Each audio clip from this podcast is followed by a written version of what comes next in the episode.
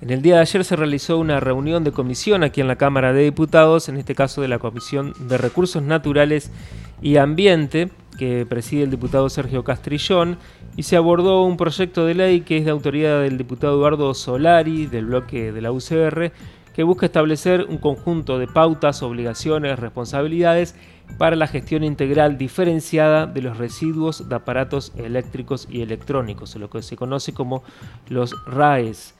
Para hablar sobre este tema vamos a conversar con eh, Rosa Ochman, que estuvo presente en esta reunión de comisión, que es parte del equipo del diputado Solari y además fue subsecretaria de Ambiente de la Municipalidad de Paraná hasta el 2019. Buen día Rosa, te saludamos desde Radio Diputados, ¿cómo estás? Buenos días, ¿cómo están? Buenos días para todos. Agradecer, eh, digamos, al presidente de, de la comisión por haberme citado y bueno, al diputado Solari también con el que estamos trabajando sobre todo en, temáticas ambientales. Nos pareció sumamente interesante este proyecto, si bien sabemos que hay experiencias en municipios, ayer se habló de la experiencia de Paraná y de Gualeguaychú también, pero bueno, tener una ley a nivel provincial que regule esto es, eh, digamos, no sé si urgente, pero sí por lo menos importante, ¿no?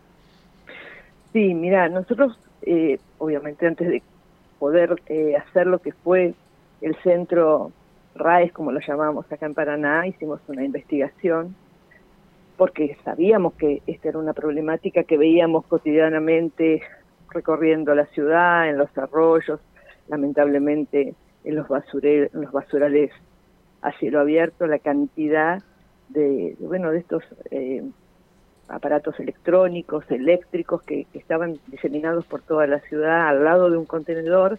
Infaltablemente había un una PC o algo de algún elemento que la gente no sabía dónde depositar.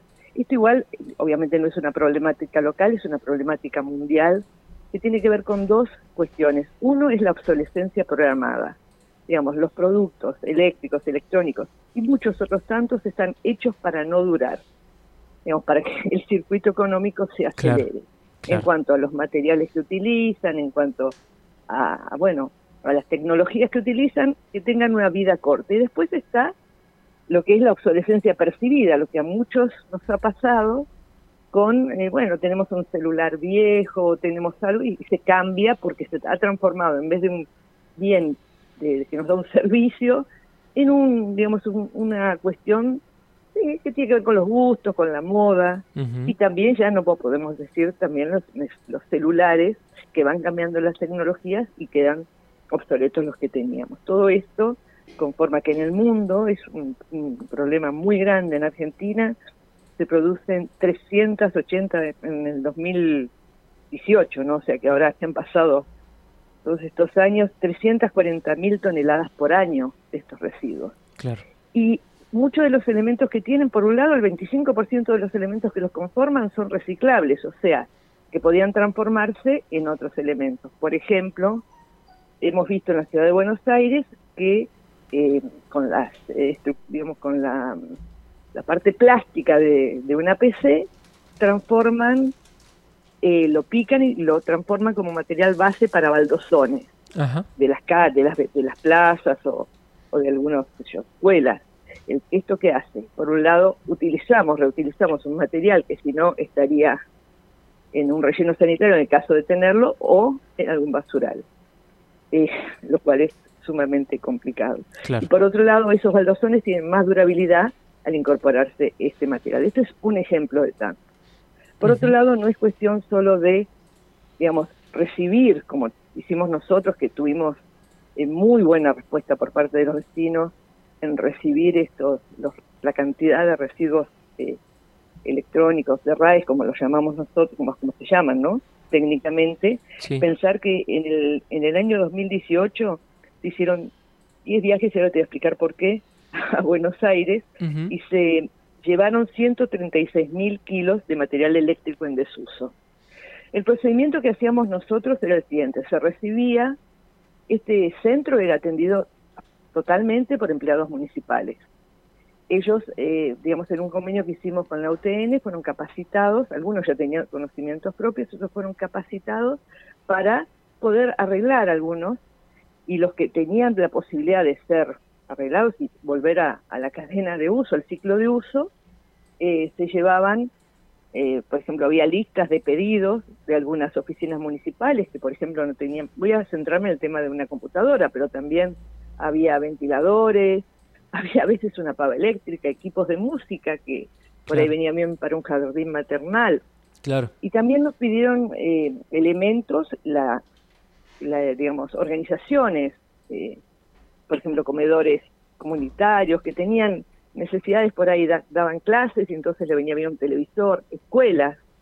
Entonces, por un lado, el equipo municipal arreglaba lo que se podía y lo que no se podía, hicimos un convenio con una organización civil de Buenos Aires que se llama Basura Cero, que ellos, eh, digamos, un paso más adelante de lo que podíamos hacer nosotros, ellos desarmaban los que ya no podían funcionar y trataban de ensamblar nuevas computadoras que algunas nos daban como, digamos, como un convenio que nosotros habíamos tenido con ellos por tantos kilos, cuántas computadoras nos daban y nosotros las destinábamos al municipio, por supuesto.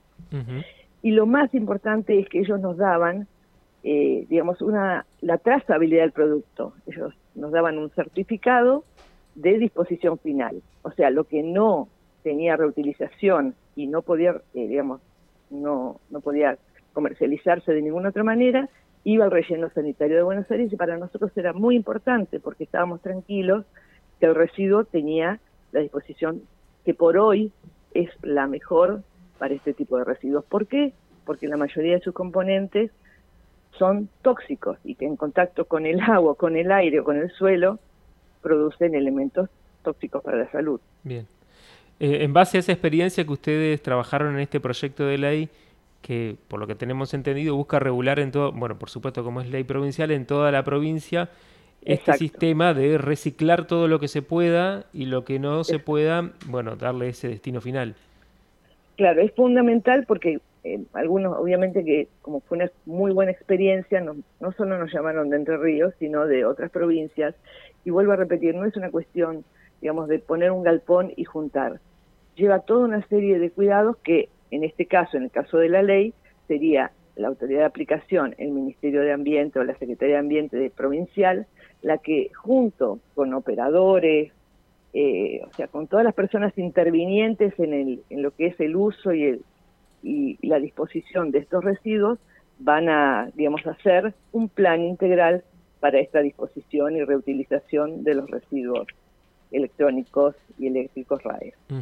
Entonces, eh, también obviamente controlar, eh, fundamental lo que es la educación, la difusión y comprometer a un sector que en, en Argentina no está tan comprometido porque no tenemos, eh, digamos, una ley que, que nos esté, digamos, acompañando en este sentido, que es la responsabilidad extendida, o sea, cuando se acaba el ciclo de uso de un producto que un fabricante o un distribuidor nos, nos proveyó, darle responsabilidad a ellos en cuanto a esa disposición final.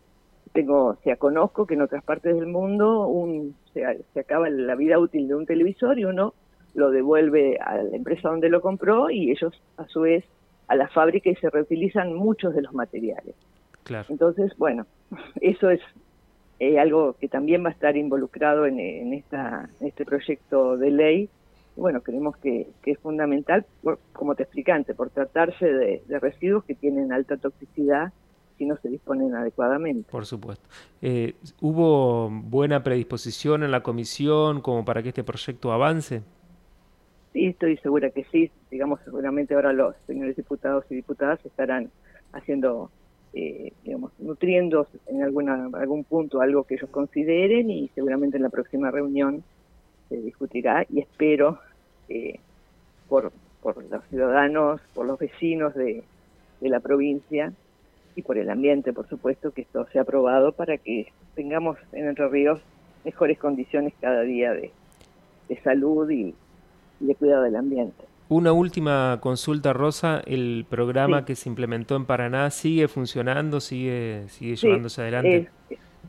Eh, la verdad que sí, y sigue llevado adelante por empleados municipales, eh, así que bueno, es algo que está, está loable, digamos que todos esperamos como argentinos que cuando hay algo bueno se siga, y esta vez siguió y bueno, siguen trabajando y siguen, eh, bueno, tratando de arreglar, la verdad que fue, fue muy bueno ver a, los empleados municipales poner tanto esfuerzo eh, en, arreglar, en, en, después entregar en las escuelas o en las oficinas municipales.